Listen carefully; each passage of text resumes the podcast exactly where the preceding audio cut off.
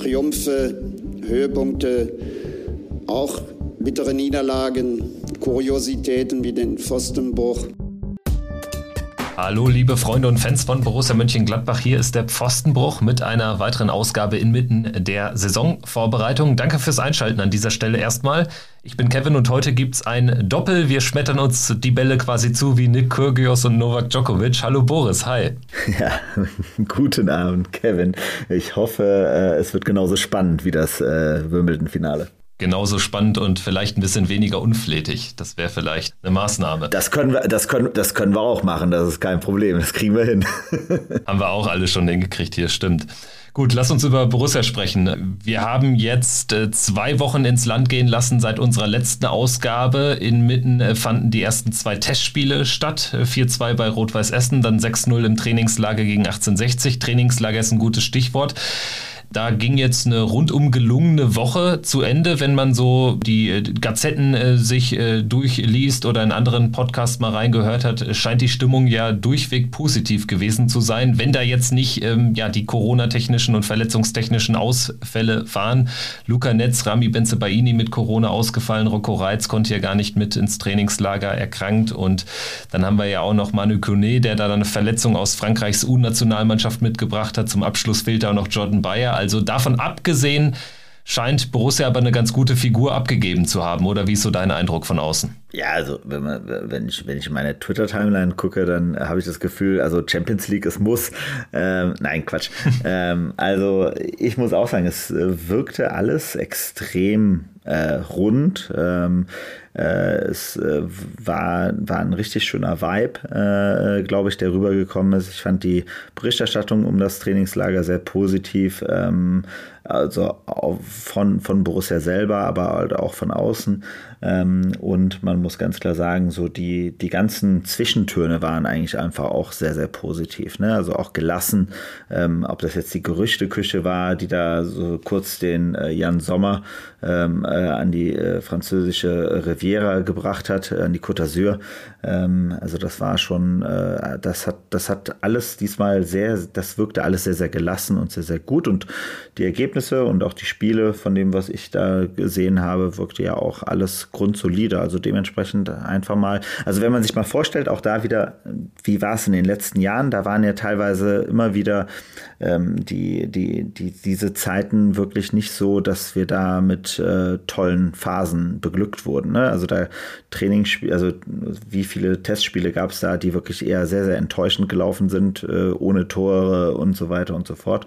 Ähm, das scheint sich hier auf jeden Fall jetzt gerade etwas positiv anzulassen. Wie ist denn dein erster Eindruck? Also vor allen Dingen stimmungstechnisch eine ganz andere Kiste, würde ich sagen. Ne? Also wir haben jetzt äh, zum, zum zweiten Mal in Folge quasi den, den Trainerwechsel dann ähm, gehabt nach der, nach der abgelaufenen Saison. Und äh, im letzten Jahr hat man halt trotz aller Vorschusslorbeeren auch die Adi Hütter bekommen hat, so ehrlich muss man ja auch sein. Trotzdem hat einem immer noch so diese ganze Rosekiste nachgehangen, fand ich. Und äh, das ist jetzt schon eine ganz andere Nummer. Jetzt wirkt es eher so, alle sind damit fein. Jetzt hier mit, mit Daniel Farke einen ganz neuen Mann, auch vom, vom Typ her an der Seitenlinie zu haben. Ich meine, größer könnte der Cut ja nicht sein. Und dann ist, glaube ich, tatsächlich einzig und allein auch die Existenz des Trainingslagers am Tegernsee mit Fans vor Ort so viel wert, einfach für dieses Zusammengehörigkeitsgefühl, weil Borussia einfach ein Club ist, der auch davon lebt, von und mit seinen Fans lebt, dass das einiges verändert jetzt in der Stimmungslage. Also es schlägt ja sogar auf die Leute, auf uns irgendwie, also ich muss da mich auch mitnehmen, es schlägt ja sogar so auf, auf uns zumindest in Teilen auch aus, dass man irgendwie, irgendwie ein gutes Gefühl bekommen hat jetzt. Also gerade so in den letzten zwei Wochen, wo dann das Training angefangen hatte und wo man jetzt auch mal Farke und sein Trainerteam in Aktion sieht, ähm, ist bei mir die, die Stimmungslage deutlich nach oben gegangen und äh, die Vorfreude auch auf die nächste Saison. Wie, fand, wie fandst du denn auch die Gespräche von den Spielern auch vor Ort? Also, weil vor allen Dingen das, das Christoph Kramer-Interview fand ich da schon sehr, sehr interessant, äh, muss ich zugeben. Also, wie, wie, wie war dein Eindruck so? Ja, Kramer fand ich äh, auf jeden Fall, äh, das war am interessantesten, ist aber auch irgendwie häufig so, ne? Wenn, wenn Kramer ein Mikrofon äh, vor der Flinte hat, dann kommt da jetzt meistens für Fußballerverhältnisse relativ viel bei rum. Das war jetzt da auch so. Und vor allen Dingen fand ich da interessant, dass eben tatsächlich sich jetzt aber alle irgendwie schon so auf ein Wording committed haben. Ne? Also äh, Kramer hat es aktiv angesprochen, so nach dem Motto, es geht darum, dass wir einfach ähm, jetzt nicht unbedingt in der Tabelle so weit klettern, sondern dass irgendwie alle mitgenommen werden. Das ist ja auch das, was Roland Wirkus immer sagt. Also da merkt man schon, dass alle da jetzt so an einem Strang ziehen, wenngleich ich da sogar ein bisschen anderer Meinung bin. Also ich glaube, wenn du den Kader jetzt so halten kannst, dann ähm, sind die Spieler wahrscheinlich nicht äh, zufrieden, wenn sie am Ende auf Platz 9 einlaufen. Aber können wir gleich noch drüber sprechen. Also ich fand äh, das schon relativ deutlich, wie äh, da jetzt kommuniziert wird. Also man sieht auf jeden Fall ein, eine Kommunikationsstrategie. Während vorher irgendwie immer so ein bisschen, ja, dann, dann kam, wurde da was durchgestochen, dann hat der ein Interview gegeben. Jetzt wirkt es ein bisschen einheitlicher, ohne dass man jetzt irgendwie das super toll finden muss, aber man hat zumindest irgendwie eine Strategie, oder? Ja, total. Also was ich nur nochmal an, der, an, der, an dem Kramer-Interview wirklich sehr interessant fand, war die Art, wie er das ganze Hütter versus Farke-Thema ähm, nochmal dargestellt hat auch ähm, und auch in Bezug auf den Umbruch äh, nochmal, äh, finde ich schon eine etwas interessante Deutung nochmal reingebracht hat. Dass er ja im Endeffekt äh, war ja seine Quintessenz die, dass er gesagt hat, ähm, der Verein stand eigentlich vor der Wahl. Entweder ähm, er bleibt bei Hütter und dann muss der Umbruch stattfinden, weil er einen anderen Typ Spieler braucht für den Kader und dann muss Hardcore verkauft werden und dann müssen andere Leute kommen, weil nur so kann man dann überhaupt äh, gut arbeiten. Ähm, oder eben halt, man trennt sich von Hütter, man holt einen Trainer, der besser zur Mannschaft passt ähm, und man äh, schafft es somit, sich die Möglichkeit zu äh, behalten, den Umbruch vielleicht etwas äh, sanfter hinzubekommen ähm, und auch etwas zeitverzögerter. Ne? Äh, ich finde diese Interpretation aus kommunikativer Sicht super interessant. Ich fand, ich fand, die hätte man auch viel aktiver selber auch früher spielen können, ähm, weil man damit eigentlich gar nicht so, ähm, das ist ja kein, damit, damit fällt man ja keinem irgendwo äh, ne, also negativ auf, sondern es ist ja eigentlich eine legitime Darstellung. Es zeigt aber eben halt trotzdem immer noch so ein gewisses Restrisiko, was natürlich auf jeden Fall offen bleiben wird äh, in der Art und Weise, wie ähm, es mit den ganzen Spielern jetzt äh, weitergehen wird, die eigentlich äh, in die, jetzt in die letzte Saison mit Vertrag äh, laufen. Ähm, aber wobei auch da muss man sagen, sind ja die, die, Signale, die jetzt ja heute auch kamen, auch wieder mit Flo Neuhaus, ähm, durchaus sehr, sehr positiv, dass da jetzt vielleicht einige Spieler jetzt auch bereit sind, ähm, jetzt zu verlängern. Ich glaube, wenn das kommen würde. Und dann, ne, das wäre dann, würde ich musst du mir auch mal sagen, wie du es einschätzt, aber das war ja auch ein Kommentar auf Twitter. Ähm, wie wird das auch mit dem Gehaltsgefüge so sein? Glaubst du, ähm, da wird jetzt so verhandelt, dass äh, die Spieler auch akzeptieren müssen, dass sie unter Umständen vielleicht leistungsbezogener bezahlt werden? Wie, wie schätzt du das ein? Ja, tatsächlich eine, eine spannende Frage, weil sie ja ganz klar auf die Perspektive unter ähm, geringeren Erträgen einfach abzielt. Also sprich TV-Erlöse nicht mehr so satt wie in den vergangenen fünf, sechs Jahren.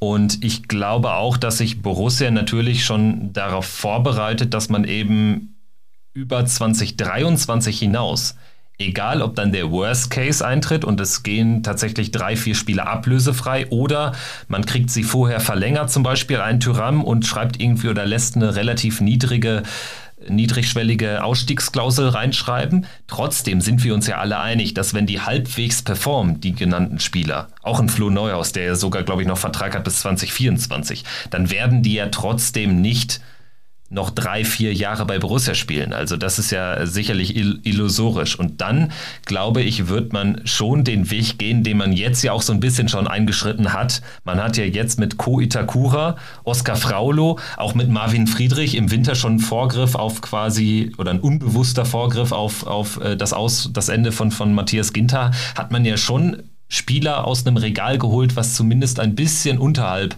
der Spieler ansetzt, die sie eigentlich ersetzen. Also Itakura ersetzt jetzt auf lange Sicht einen Dennis Zakaria und der wird ja jetzt sicherlich nicht das, äh, das bekommen, das äh, Gehalt beziehen, wie das ein Zakaria getan hat. Und das gleiche gilt sicherlich auch für Friedrich statt Ginter.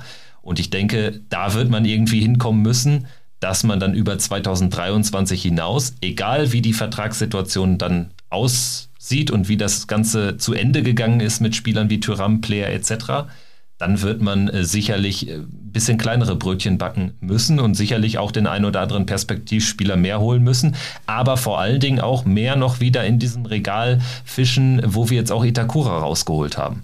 Ein Spieler Mitte 20, der auch jetzt in Deutschland schon ein richtig gutes Jahr hatte bei einem Traditionsverein. Und dann kommt er für einen mittleren einstelligen Millionenbetrag. Das ist genau das, was uns gefehlt hat, auch in den letzten zwei, drei, vier Jahren. Das sind die Transfers, die vorher aber durch, durch Max Eberls ähm, Händchen fast immer gezündet haben. Da haben wir ja auch in der letzten Folge drüber gesprochen. Also da finde ich gerade, wenn wir jetzt auch mal Itakura vielleicht ansprechen, finde ich, ist er schon ein erster guter Vorgriff auf das, was ähm, wir dann auch in den nächsten Jahren leisten sollten auf dem Transfermarkt. Ja, total. Also hundertprozentig. Ne? Also, es sind, also Itakura äh, finde ich auch einfach einen super soliden, guten äh, äh, Transfer. So einer, wo du ganz klar weißt, äh, der, ähm, du weißt, dass der die, die Umgebung kennt, äh, du weißt, dass der ähm, was kann ähm, und äh, du bist ja jetzt aber auch nicht komplett von ihm abhängig. Also das ist der, glaube ich, auch nochmal ein riesengroßer Vorteil. Der, der Kader ist ja so, also wie gesagt, ich glaube, das, was wir ja auch die ganze letzte Saison immer wieder hervorgebracht haben, ist eher, dass das Problem ja eher in der Offensive ähm, äh, liegt. Ähm, und wir eigentlich, auch wenn die Performance in der Defensive definitiv schlimmer war oder schlechter war in den letzten Jahr oder auch davor das Jahr, ähm, wir ja eigentlich immer davon ausgehen müssen, dass wenn man da mit der richtigen Taktik hingeht, wir eigentlich eine sehr, sehr solide Defensive haben. Ähm, also die Einzelspieler haben ja alle Bombenqualität, definitiv, sehe ich auch genau, so. also da muss ich immer noch sagen, ich fand ja, äh, ich hatte mir ja leider etwas spät erst äh, den Ibo Traoré angehört ähm, äh, bei dem Manu Breuer ähm, und äh, wie er auch über die linke Seite Benzebaini und Tyram gesprochen hat, das fand ich schon sehr, sehr geil, ähm, wo man sich dann immer wieder daran erinnern muss, dass man, wie sehr man sich das wünschen würde, dass die beiden jetzt mal wieder eine Saison richtig miteinander zocken könnten. Das wäre, glaube ich, für uns alle, es hätte sehr viel Spaß mit dabei. Ja, tatsächlich, Benze Baini auch noch so ein, so ein äh, 2023er Kandidat, ne? wo man ja eigentlich schon relativ sicher war, dass er gehen würde. Jetzt ist natürlich aber auch durch diese ganzen Äußerungen von einem Wirkus, von einem Kramer, auch von einem Adi Hütter bei Servus TV, es war ja kein Nachtreten, wie es in einigen Medien dann irgendwie hochgejazzt wurde. Es war einfach nochmal eine, eine klare Beschreibung der Dinge, wo dann auch gesagt wurde, ja quasi den, den Umbruch, den hätte es dann mit mir gegeben. Das ist ja das, was, was drinsteht und äh, so wie sich jetzt äh, Wirkus auch positioniert, äh, wird es ja genau diesen großen Umbruch, den wir eigentlich alle erwartet haben, tatsächlich nicht geben. Wir haben ja schon vor zwei Wochen in der Folge gesagt, das ist definitiv ein Risiko und ich bleibe dabei. Auch ich sage, Benze Baini, Tyram, wenn die nochmal so zocken wie in den ersten eineinhalb Jahren unter Marco Rose, ja, gerne, habe ich richtig Bock drauf. Trotzdem sage ich, vielleicht eine unpopuläre Meinung, aber ich würde lieber tatsächlich mit mehr Geld auf dem Festgeldkonto Elfter werden, als nächste Saison Fünfter.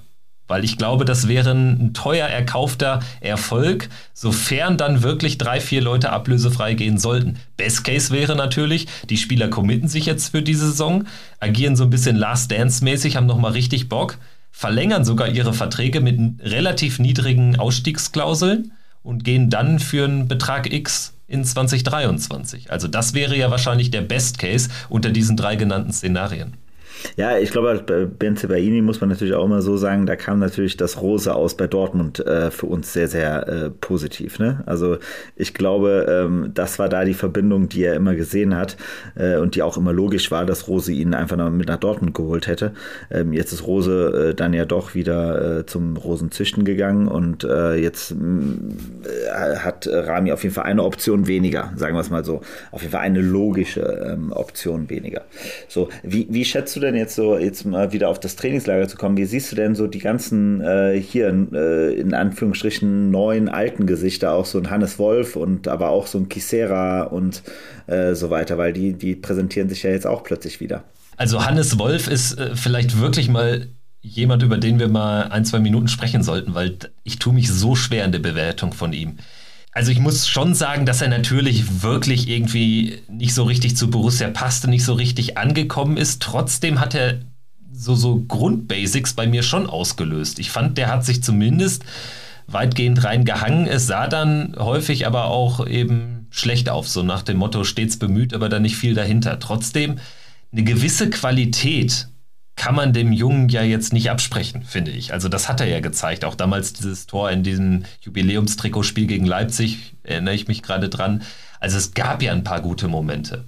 Jetzt ist natürlich die, die Gretchenfrage, passt er in das Spielsystem von Daniel Farke? Also wenn das halb, wenn, wenn irgendwie beide Seiten, Spielerseite und Trainerseite, sich committen und sagen, ja, das kann grundsätzlich passen mit ein paar Anpassungen, die du an deinem Spiel vornehmen musst. Ich rede jetzt so aus der Position von Daniel Fark heraus. Dann kann das gehen, dann bist du vielleicht Kaderspieler Nummer 15. Dann sage ich jetzt eigentlich nichts, weil ich sag mal so, ein Minusgeschäft würdest du Stand jetzt, wenn du ihn transferierst, auf jeden Fall machen. Ich meine, er hat 10 Millionen gekostet. Für was würde der jetzt gehen? Für drei oder so? Für drei, vier, wenn es gut läuft? Das heißt, wenn es da keinen äh, ähm, finanzkräftigen Scheichclub oder so gibt, der auf einmal irgendwie sieben Millionen bietet oder so, dann würde ich sagen, vorbehaltlich der Tatsache, dass, dass äh, Farke und er sich auch committen können. Das scheint aber ja so zu sein. Er sitzt jetzt, ist jetzt nicht komplett außen vor im Trainingslager gewesen. Dann würde ich sagen, kann man das mal machen, so als Außenbahnspieler ich bin jetzt ja bei weitem nicht so tief immer in der, in der Analyse ähm, äh, drin, aber ähm, grundsätzlich jetzt aus meiner sehr, sehr oberflächlichen Logik heraus ähm, sehe ich ja schon die Chance, dass er unter einem Farke besser funktioniert als unter einem Hütter, weil dass er unter Hütter nicht funktioniert hat mit seinem ähm, sehr, sehr körperbetonten Spiel und seiner Herangehensweise, ähm, das ist für mich eher, also war, war eher logisch. Ähm, und wenn es jetzt darum geht, eben halt schön zu zocken ähm, wieder, ähm, dann sehe ich da auf jeden Fall erstmal wieder, sagen wir es mal so, da ist die Tür wieder auf, ne? Ähm, zumindest das. Ne? Und ich glaube halt auch, was äh, also er hat ja jetzt auch in dem, in dem Testspiel, glaube ich, links hinten gespielt. Es war auf jeden Fall, glaube ich, ganz, also ich meine, sowieso, was ja in diesem, in diesem letzten Spiel jetzt gegen, gegen 1860 fand ich sehr krass aufgefallen ist, dieses flache Passen, Passspiel in die Spitze hinein. Ne?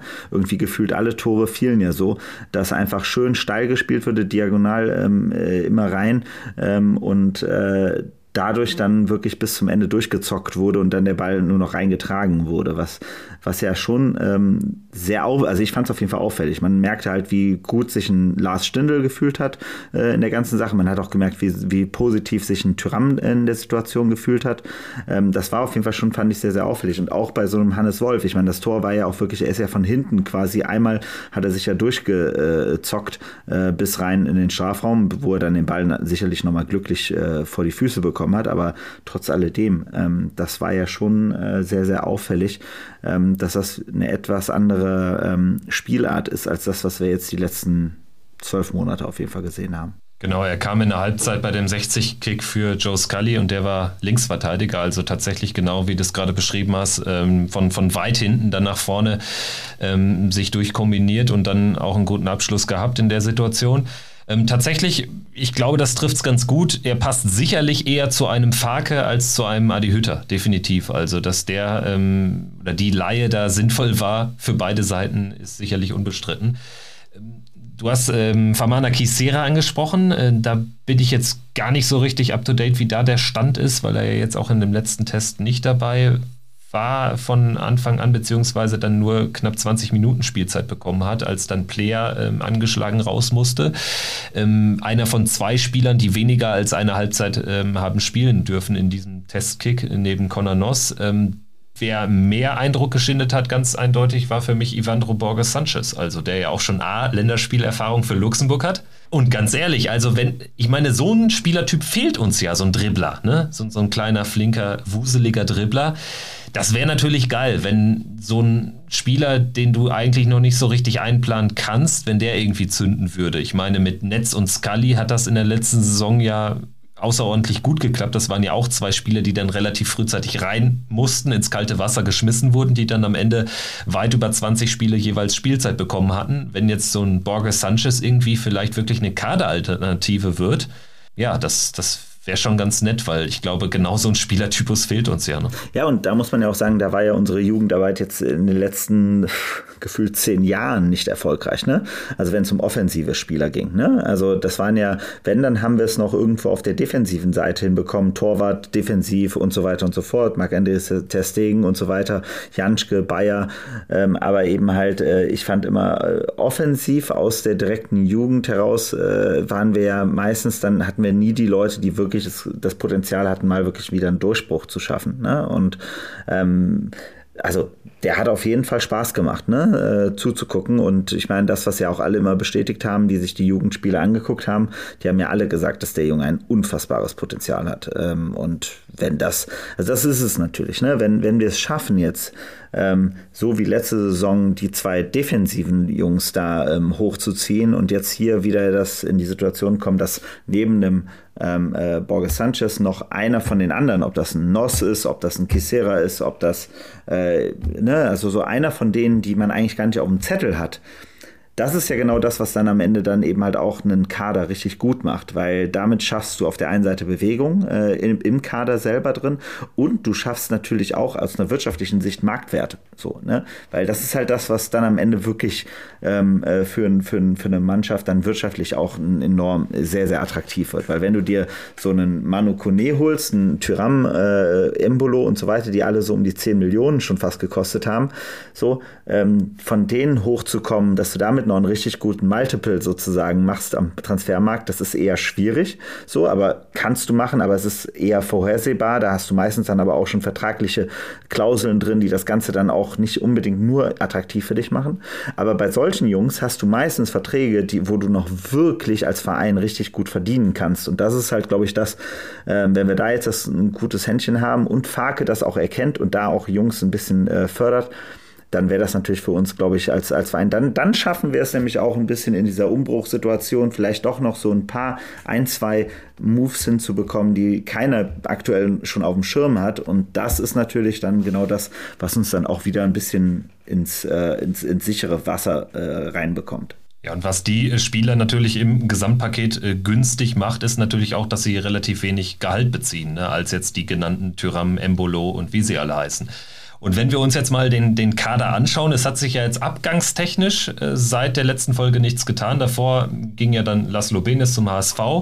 Ähm, Andreas Paulsen ist ja auch, glaube ich, schon vorher gewechselt, aber war ja auch nie eine Alternative im Kader, sondern ein ganz teures Missverständnis. Das heißt, wir haben ja jetzt immer noch die genannten Spieler alle dabei, plus eben Fraulo als äh, Perspektivspieler und Itakura als potenziellen Stammspieler. Wenn wir jetzt mal davon ausgehen würden, es würde tatsächlich niemand mehr den Verein verlassen. Da sieht es ja Stand jetzt auch durchaus ein bisschen anders aus, wenn man sich die äh, Gerüchteküche anschaut. Zum Beispiel Embolo, der laut äh, Sky ja jetzt auch ein, ein, Angebot von, von Monaco schon vorliegen haben soll. Äh, Jan Sommer wird immer wieder mit Nizza in Verbindung gebracht. Aber wir gehen mal davon aus, es passiert wirklich gar nichts dann muss man ja tatsächlich auch Wirkos Glauben schenken, dass dann auch auf der Zugangsseite nichts mehr passiert. Oder hältst du das für einen Bluff? Wie, wie schätzt du das ein? Bräuchte man noch was oder sollte man wirklich nur selbst agieren auf der Zugangsseite, wenn tatsächlich einer der genannten den Verein verlässt? Also mein, meine Interpretation ist relativ klar, dass äh, es so ist, wie er es gerade auch wirklich gesagt hat, nämlich dass er wirklich nur dann noch etwas macht, wenn, wenn jemand aus dem offensiven äh, Trio da oder, oder Quartett ähm, sich doch noch ähm, aus dem Verein äh, verabschiedet. Ähm, ich glaube, ansonsten werden wir da nichts mehr sehen, weil ansonsten ist, muss man auch ganz klar sagen, also dann ähm, dann sind auch die Optionen relativ schwierig durchzusetzen. Also äh, wer, wer, kommt schon als, ähm, also entweder holst du dir einen Talentstürmer, wo du wieder nicht weißt, ob der halt vielleicht, also wir reden ja aus meiner Sicht wirklich nur noch über was Offensives. So, ich glaube nicht, dass wir überhaupt noch über einen anderen Mannschaftsteil gerade diskutieren. Oder siehst du da noch irgendwas anderes? Ich denke nur an eine 9 und ähm, genau Außenbahnspieler, irgendwie flinker genau, Dribbler, genau. So, ein, so ein Traoré-Nachfolger, ne, der die Qualitäten vielleicht auch von einem Borges Sanchez hat, ja, sowas. Ne? Aber wenn man sich das anguckt, so jetzt äh, unter der Voraussetzung, dass keiner mehr gehen würde, würde sich ja keiner da reinbegeben, weil, weil du bist ja dann erstmal, also entweder bist du ein junges Talent, dann ist es aus unserer Sicht wieder nicht besonders interessant, weil dann willst du einem Borges äh, Sanchez keinen vorsetzen, äh, der auch noch jung ist. So, also entweder holst du jemand dann und dann musst du jemand Erfahrenes holen, jemand Erfahrenes Erfahrenes, der muss dann schon wieder so erfahren sein, dass er sich bereit ist, auch vielleicht eine ganze Saison auf die Ersatzbank zu setzen. Das ist dann auch wieder nicht wirklich interessant. Also wo ist die, das Angebot, also die, die, der Interessens, äh, die, die, die, die Möglichkeit für jemanden zu sagen, das ist eine interessante Opportunity bei Borussia Mönchengladbach dann zu, zu spielen. Wenn ich weiß, da sitzen Player, Embolo, ähm, Tyram äh, und Stindel äh, sozusagen schon vor mir, ähm, daran vorbeizukommen, ist dann halt schon für jeden erstmal natürlich ein Brett. Das heißt also, es geht aus meiner Sicht nur in dem Moment, wo einer aus dieser Runde da irgendwo rausgelöst wird. Ähm, äh, und dann könnte sicherlich was passieren. Ähm, und ich glaube auch dann würden wir eher eine, einen Ersatz sehen auf dem Level wie so ein Itakura. Also jetzt nicht eins zu eins, äh, sondern wahrscheinlich eher äh, eine Nummer, vielleicht eine kleine Nummer tiefer. Ähm, wobei ich das beim Stürmer natürlich schon eher kritisch sehen würde, weil, also ganz ehrlich, äh, uns muss halt allen bewusst sein, dass ähm, keiner äh, von den Jungs äh, da vorne, auch ein Stindel, muss man ja auch immer sagen, es wird ja nicht jünger. Ähm, also die Garantie, äh, dass wir da äh, jemanden haben, der mehr als zehn Tore in der Saison schießt, haben wir einfach nicht. Also vom Potenzial her ja, aber aus der Erfahrung bisher von der, all den Saisons ja nicht. Da haben wir eher die Chance im Mittelfeld mit einem Stindel und mit einem Hofmann, äh, dass wir da die Torjäger haben, sozusagen, was ja genau das Problem ist, was wir irgendwo haben. Ich meine, das ist ja bei uns seit Jahren so, dass sich irgendwie drei, vier Spieler im Offensivtrio oder Offensivquartett die Tore teilen, ne, unter sich ausmachen. Also wir hatten ja jetzt in den letzten Jahren tatsächlich immer mehrere von den Spielern, die so acht bis zehn, zwölf Tore erzielt haben. Tatsächlich würde ich mir aber auch einfach mal wieder eine richtige Neun als Alternative wünschen. Und tatsächlich glaube ich, wenn Embolo gehen sollte, das scheint ja aktuell der konkreteste Wechselkandidat zu sein, ich glaube, das liegt auf, auch auf der Hand, weil er jetzt schon eher so ein Hütterspiel verkörpert, ein Rose-Spiel verkörpert, als ein ballbesitzorientiertes Farke-Spiel. Von daher würde er gehen, dann würde sicherlich noch was passieren, weil man ja dann über einen zweistelligen Millionenbetrag wahrscheinlich redet, der ähm, auf der Einnahmenseite auf dem Konto von Borussia auftaucht. Und dann ist natürlich die Frage, was macht man? Vertraut man auf Markus Thüram, der ja offenbar von Daniel Farke auserkoren ist zur 9, zur klassischen 9, Player eher auf links. Ich würde sagen, selbst wenn man das macht, wenn man sagt, hier Thüram ist unsere klare 9, es sollte auf jeden Fall noch ein Backup kommen, weil Thüram ist auch verletzungsanfällig und es wäre einfach gut, eine klare 9 zu haben. Also dabei bleibe ich. Auch wenn das mit Drimmitsch, auch wenn das mit De Jong nur alles suboptimal funktioniert hat, aber der Fußball hat sich auch weitergedreht und ich glaube, dass wir da tatsächlich mal ran müssten. Idealerweise vielleicht dann auch so eine auf diesem Itakura-Level. 5 Millionen Bundesliga-Erfahrung.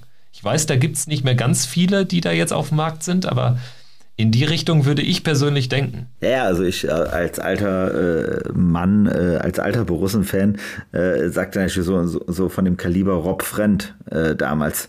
So, der war damals genauso der, der, äh, der, der dieses, dieses Kaliber, wo du halt ganz klar weißt, der macht mal ein, zwei Saisons, schießt er seine richtig vielen Tore. Der ist jetzt nicht der, ähm, äh, vielleicht der äh, Spielstärkste und so weiter.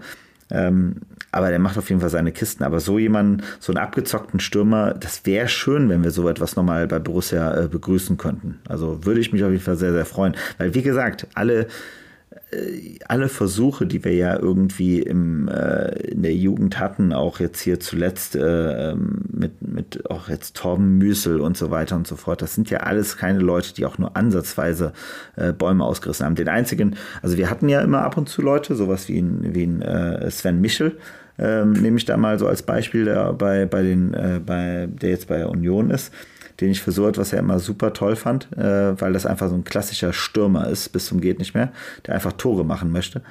Und so etwas haben wir halt sehr, sehr wenig. Und ich würde es mir immer wünschen, aber auf der anderen Seite sage ich auch, also ich fand auch äh, damals Kruse und Raphael war mit eins der schönsten Duos, was wir bei Borussia je hatten. Ähm, äh, also ich kann damit mich natürlich auch anfreuen. Ja, da war natürlich auch der Vorteil, dass es so perfekt harmoniert hat zwischen den beiden und dass die auch quasi nie verletzt waren.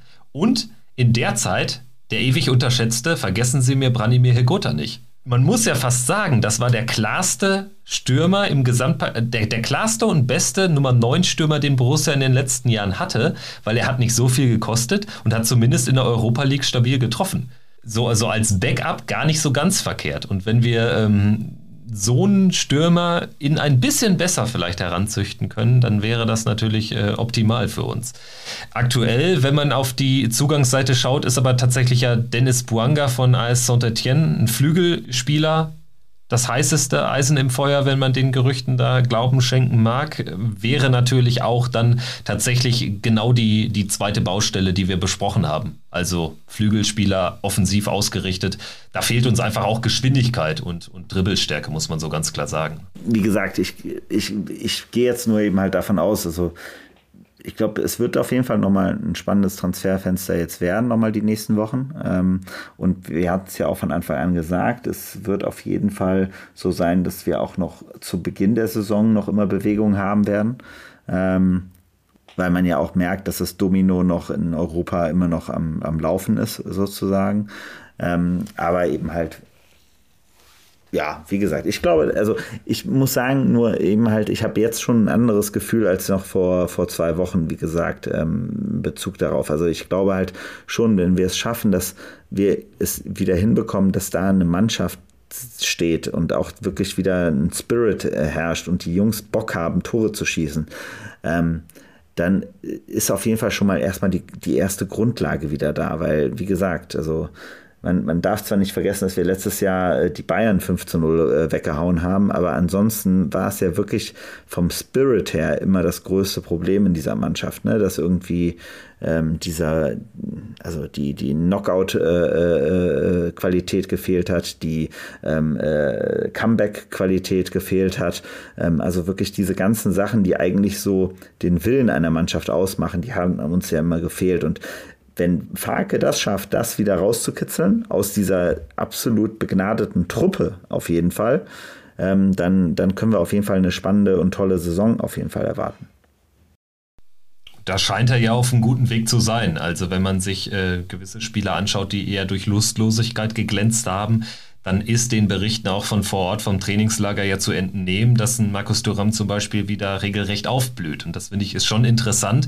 Es ist aber auch irgendwie mein Eindruck schon in den letzten Jahren gewesen, die Mannschaft ist relativ leicht anzündbar, aber eben auch auslöschbar, was so, so Spirit betrifft. Ne? Und das könnte uns natürlich jetzt zugutekommen, weil wir jetzt einen Trainer haben, der offenbar dieses Feuer wieder entzünden kann. Und dann muss ich auch sagen, da kommen wir vielleicht auch zu zum, zum Beginn des Podcasts zurück, als wir über dieses Kramer-Interview und die Aussagen gesprochen haben. Also ich sehe uns dann schon ganz heiß im Europarennen. Dadurch, dass der Umbruch ausbleibt, sollte ein Jonas Hofmann bleiben, ein Sommer etc., sollten die wirklich bleiben. Dann glaube ich, dass wir da realistischerweise um Europa mitspielen können bei einem halbwegs passablen Saisonstart. Gerade wenn man, wenn man sich andere Mannschaften anschaut, Freiburg, Köln, Union, die europäisch ja, spielen. Genau, genau. Also das ist halt die Frage. Wie, wie siehst du das? Glaubst du, die werden alle leiden äh, unter der Mehrfachbelastung? Ähm, oder glaubst du, da haben sich jetzt ein paar Vereine auch während äh, über dieses Transferfenster jetzt auch deutlich abgesetzt? Also ich glaube, die einzige Mannschaft, wo ich sage,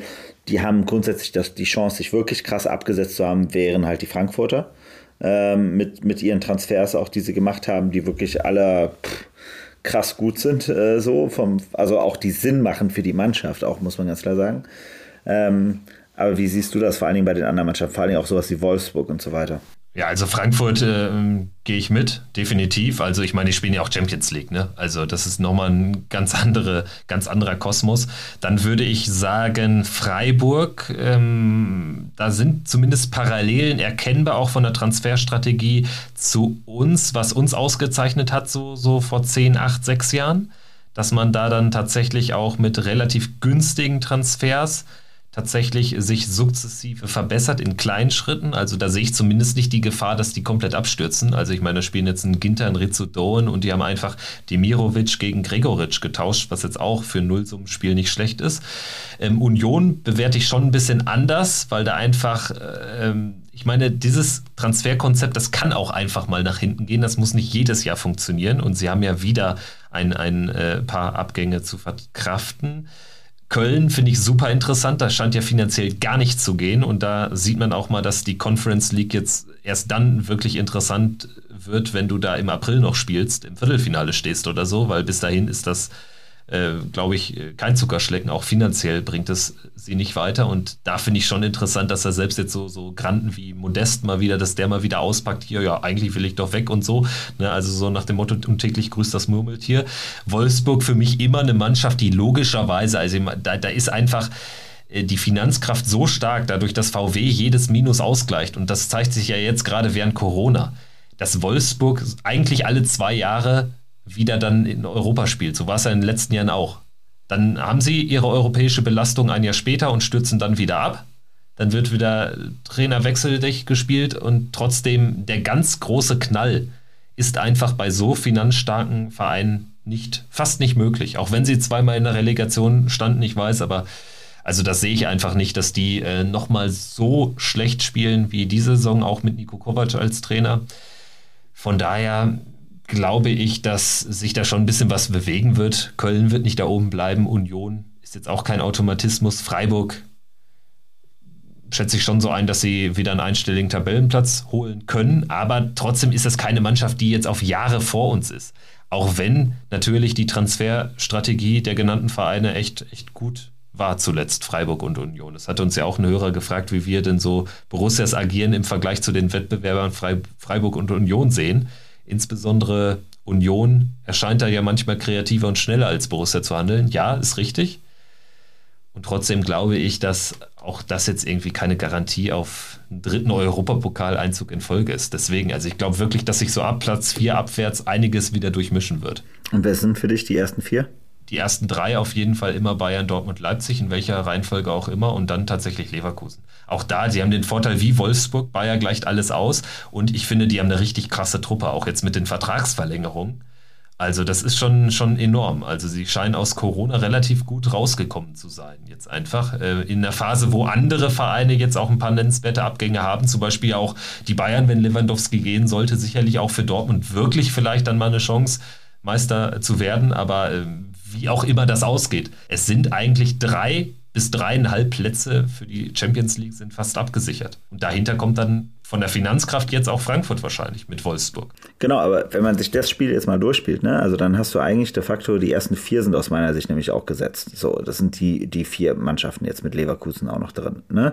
So, ähm, dann hast du noch, äh, und dann, und dann wird es ja eben halt schon echt eng. So, dann hast du äh, per se die Frankfurter, die es eigentlich dahin bringen müssen, so schon in diese Gruppe.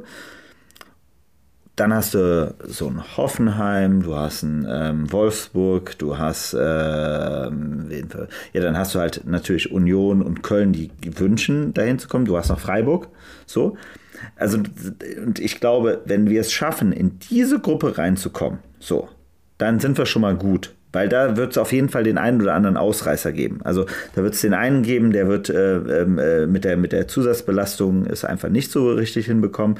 Auf dem Transfermarkt, also das, was du ja schon sagst, ist ja eben halt das bei, bei Union. Die machen ja einfach dieses Massengeschäft, die tauschen quasi immer den halben Kader aus und äh, bisher schaffen sie es sehr, sehr gut, das immer wieder hinzubekommen. So, aber irgendwann wird es auch mal schief gehen. Ähm, und äh, genauso kann es dann wiederum auch bei den anderen Vereinen sein, wo sich jetzt mal wieder ein bisschen äh, die Sache beruhigt, sowas wie Wolfsburg und so weiter. Aber wie gesagt, wenn wir es schaffen, da in diese Gruppe reinzukommen, ähm, dann bin ich schon mal auf jeden Fall, also das muss sein, so auf der einen Seite. Auf der anderen Seite, da kann dann wirklich wieder alles passieren. Und es muss halt einfach nur bewusst sein, und das war ja auch das, was du eben gesagt hast, ähm, durch den Corona-Effekt, äh, glaube ich, aber wird diese Abtrennung des Rest der Ligas von diesen ersten vier Plätzen noch viel krasser werden. Also ich glaube, das wird langsam äh, eine große, da wird ein großer Graben von einem Grand Canyon entstehen zwischen äh, diesen vier Mannschaften und dem Rest der Liga. Ist aber, ne, klar, kann auch total in die andere Richtung gehen, aber das ist so meine erste Einschätzung. Aber trotzdem würde das ja sogar den, den Trend eher bestätigen. Also Borussia kam ja auch zu einem Zeitpunkt in die obere Tabellenhälfte und in die europäischen Plätze, als es dann auch richtig wertvoll wurde. Selbst ein Europapokal, äh, Europa League Einzug, dann mit den, mit den Champions League Teilnahmen wurde das Ganze nochmal potenziert. Aber äh, so Vereine wie Stuttgart zum Beispiel, die ja auch über Jahre europäisch immer dabei waren, auch Hertha war äh, über Jahre Anfang dieses Jahrtausends europäisch immer dabei, der HSV, haben halt alle nicht diesen nachhaltigen Erfolg generieren können, haben sich nicht so viel zusammenhamstern können.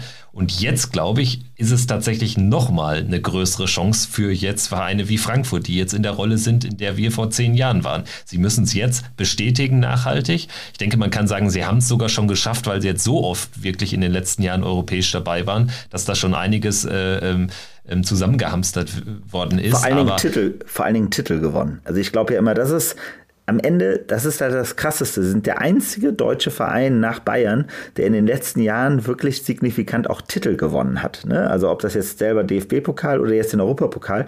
Ähm, das zeigt einfach so eine gewisse Galligkeit in der Mannschaft eben halt auch aus und so ein, so ein, so ein, so ein, so ein Interesse daran. Und das ist für junge Spieler einfach enorm sexy. Ne? Das muss uns allen bewusst sein. Ja, ich meine, ganz ehrlich, das ist auch für uns Fans sexy. Ne? Also wenn ich mir jetzt eins äh, vorstelle, dass wir in Berlin um den DFB-Pokal äh, spielen, das wäre das Größte in der nächsten Saison. Also dann gerne Platz 12 und äh, noch so eine Ramsch-Saison, aber Pokalfinale, das nehme ich gerne mit. Ne? Also aus Fansicht. Ne? Und sicherlich aus Spielersicht ist das nicht großartig anders, weil du willst um die Pötte spielen am langen Ende. Ne? Also, ja, äh, man merkt aber schon, es ist wahrscheinlich dann doch diffiziler, als man so auf den ersten Blick denkt, bei, bei dem Feld auch in der Bundesliga. Man hat ja auch jetzt in der nächsten Saison erstmal seit ein paar Jahren überhaupt keine Streichergebnisse mehr. Es gibt kein Arminia Bielefeld, kein Fürth mehr in der Liga. Also da äh, ist es ja auch spannend, wie sich das austarieren wird. Und unsere Freunde aus der Domstadt, die sind auch von einem Totalabsturz nicht gefeit. Das war ja beim letzten Mal auch so, als sie europäisch gespielt haben, dann sind sie dann abgegangen. Ist jetzt nicht so, dass ich es mir wünsche, aber kann auf jeden Fall passieren. Kannst, kannst, du, kannst du aber ganz offen sagen. Also Derbys okay. sind ja schon also ganz ich, schön. Ich wünsche es mir. Also, ne, aber. Ja, aber das ist natürlich der Punkt, ne? Du hast ja darunter dann eben halt Bremen und Schalke plötzlich dabei wieder.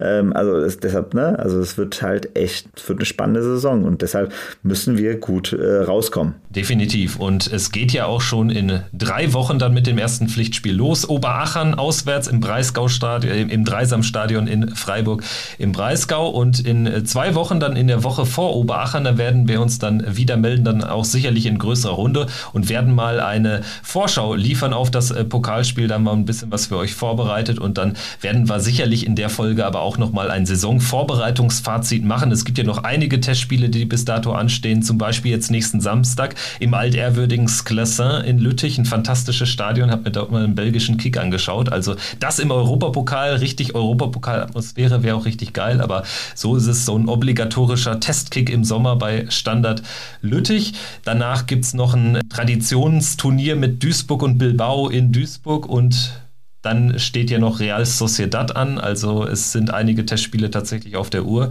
und wir melden uns nach dem letzten Testspiel und vor Oberachern wieder. Bis dahin, also teilt das Ding, liked das und ähm, gibt uns doch am besten 5-Sterne-Bewertung bei Apple und Spotify. Das wird uns sehr freuen und hilft uns natürlich hier noch gut über den Sommer zu kommen. Also danke fürs Zuhören und bis zum nächsten Mal. Macht's gut. Ciao. Danke euch. Bis dann. Ciao. Triumphe, Höhepunkte auch bittere Niederlagen, Kuriositäten wie den Pfostenbruch.